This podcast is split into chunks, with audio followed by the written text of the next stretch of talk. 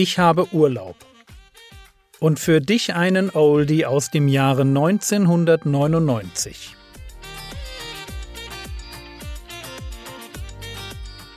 Theologie, die dich im Glauben wachsen lässt, Nachfolge praktisch dein geistlicher Impuls für den Tag. Mein Name ist Jürgen Fischer und diese Woche geht es um den idealen Zeitpunkt für das Evangelium. Die Christen und auch die Evangelisten der Christen waren nicht die Ersten, die sich mit den Grausamkeiten der griechischen Götter beschäftigt hatten. Gute Vorarbeit wurde durch griechische Philosophen geleitet, geleistet. Platon war einer der Ersten, der das unwürdige Verhalten der herkömmlichen Götter scharf angeprangert hat. In seinen Fußstapfen kamen andere Menschen, sogenannte Sophisten. Sophisten, das sind käufliche Lehrer, die man sich ein einkaufen konnte, um ein bisschen Spaß zu haben. Menschen, die sehr gut reden konnten, die sehr, sich sehr witzig und gewählt ausdrücken konnten, die beißenden Spott verbreiten konnten. Und eines ihrer Themen, das waren häufig die Götter. Und natürlich hatten solche Menschen einen riesen Einfluss auf das einfache Volk. Die christlichen Apologeten des zweiten Jahrhunderts nach Christus arbeiteten oft auf der Grundlage der griechischen Philosophen. Und sie arbeiteten einfach weiter, um das, was schon angefangen wurde an Kritik zu Ende zu bringen und die griechischen Götter zu widerlegen.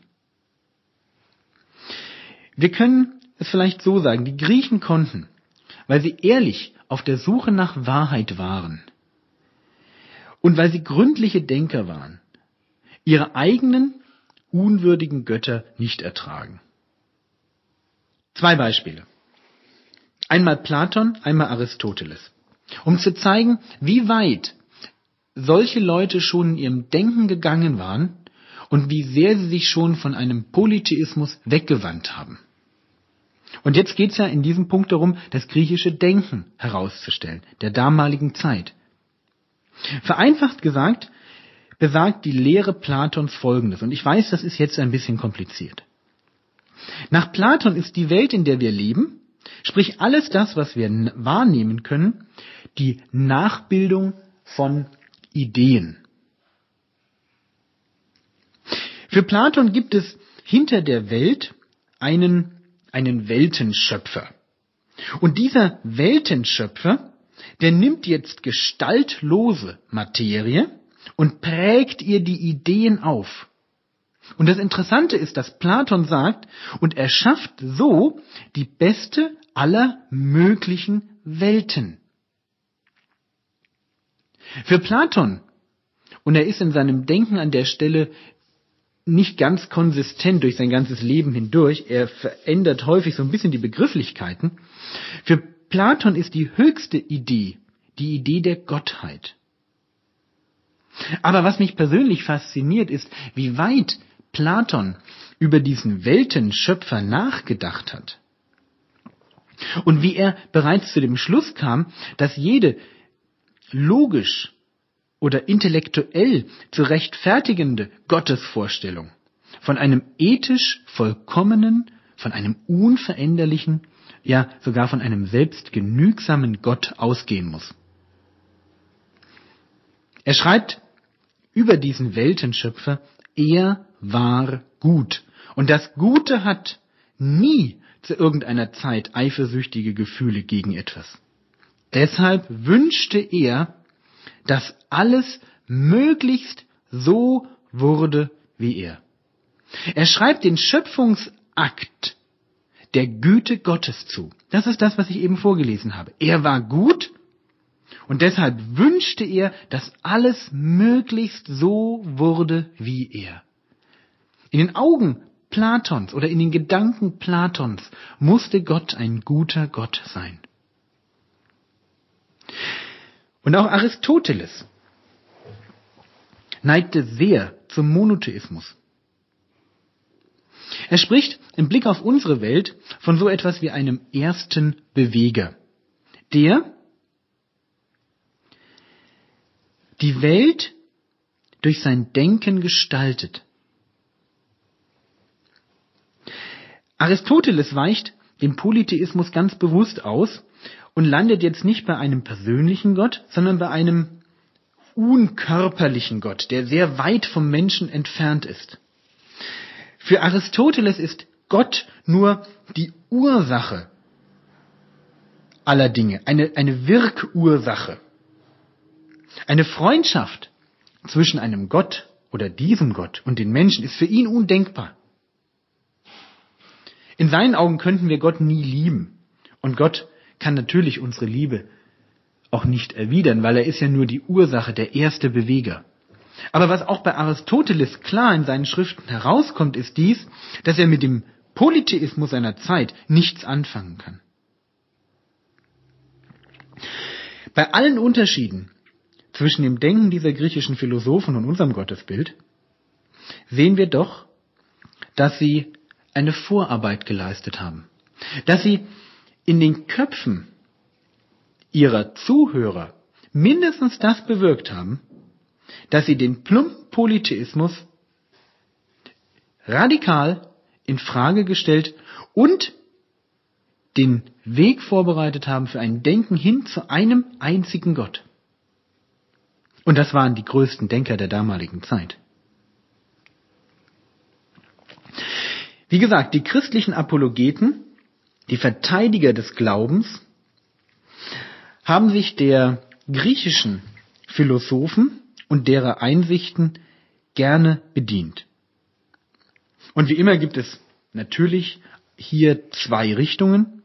Es gibt einmal die, die sagen, nein, man darf das nicht. Das ist falsch. Man darf sich nicht, man darf keine Anleihen an der Welt machen. Und viele Christen denken heute noch in gleicher Weise. Und dann gibt es die andere Richtung. Da möchte ich den zitieren, den wir schon mal in einem anderen Vortrag hatten, Justinus Martyr. Aber genauso ist es, macht das auch Origenes.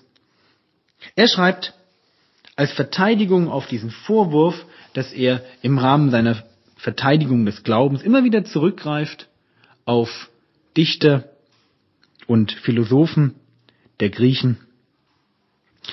Er schreibt dort, wenn wir an einigen Stellen dasselbe lehren wie die Dichter und Philosophen, das heißt, er sagt, ja, im Christentum gibt es Lehren, die sind ähnlich dem, ja sogar identisch zu dem, was die Dichter und Philosophen der, der Griechen der vorangehenden Jahrhunderte gelehrt hatten.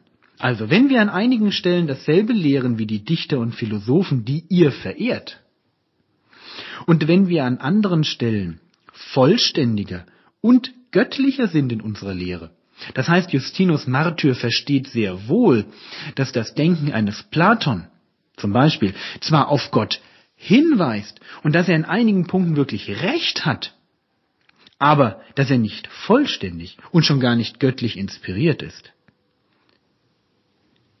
Also, wenn wir an anderen Stellen vollständiger und göttlicher sind in unserer Lehre und wenn wir allen den Beweis für das liefern, was wir lehren, warum werden wir dann ungerechterweise mehr gehasst als alle anderen?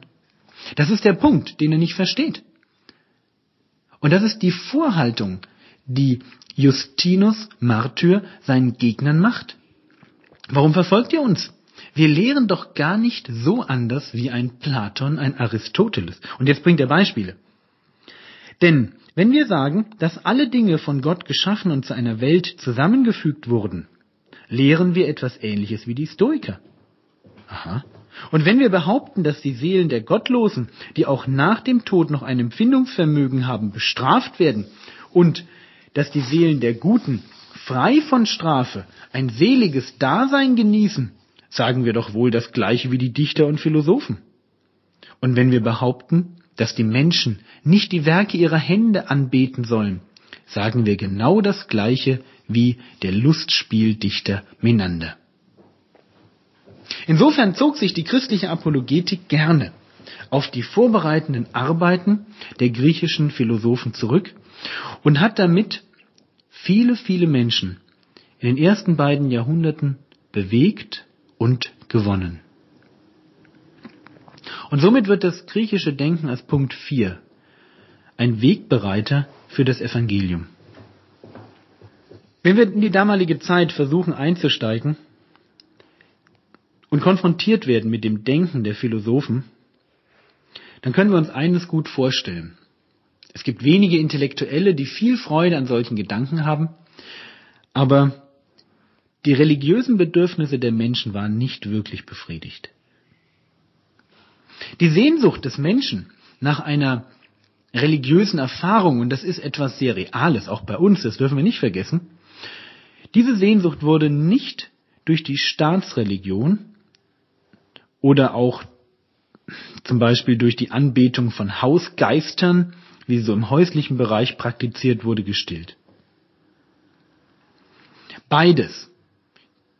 Staatsreligion auf der einen Seite, wie auch dieser Hausgeisterglaube, war nicht sehr gefühlsbetont, hat dem Menschen nicht die Befriedigung gebracht, hat nicht dieses Vakuum gefüllt, was im Menschen in seiner Sehnsucht nach Gott vorhanden ist. Und das erleben wir heute auch. Immer wenn das der Fall ist, dann sind die Menschen offen für gefühlsbetonte Kulte oder Sekten. Was ist so ein Kult? Oder ja, so ein Kult. Es ist eine Art Geheimclub. Ein Geheimclub und nur wenn du zu diesem Club gehörst, wenn du ein Anhänger dieses Kultes bist, dann wurdest du in die Rätsel der Welt eingeführt. Und klar, es war natürlich verboten, die religiösen Riten nach außen bekannt zu machen. Die griechisch-römische Welt der damaligen Zeit war einfach überzogen mit solchen Geheimkulten. Wir lesen davon auch im ersten Korintherbrief, Kapitel 8, Vers 5. 1. Korinther, Kapitel 8, Vers 5.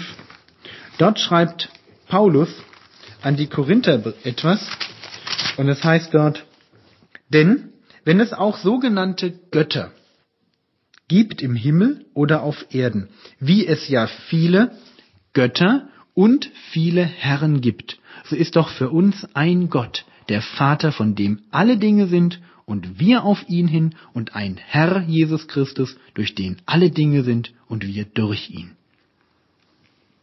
Hier zitiert Paulus, wie es ja viele Götter und viele Herren gibt. Mit dem Wort Götter hat er die Bezeichnung gewählt, die die Summe aller Götter des Olymps bezeichnet. Es ist so, ja, es ist der, der griechische Götterhimmel des Olymps. Diese Leute nannte man Götter. Aber er schreibt, wie es ja viele Götter und viele Herren gibt. Und Herren, das ist das Wort, was man für die Götter der Mysterienreligionen verwendete. Das sind die Götter der Kulte. Die bekanntesten. Es ist zum Beispiel die Zybele oder die große Mutter in Kleinasien. Oder dann kennen wir bekannter der Dionysos in Griechenland. In Ägypten Isis, Osiris und Serapis. In Persien Mithras-Kult. Und das ist vielleicht ein bisschen witzig, aber in den Augen der Römer war natürlich auch das Judentum und später dann das Christentum ein Kult, eine Sekte. Das war's für heute. Morgen geht es weiter der nächste reguläre Podcast startet am 19. April 2021.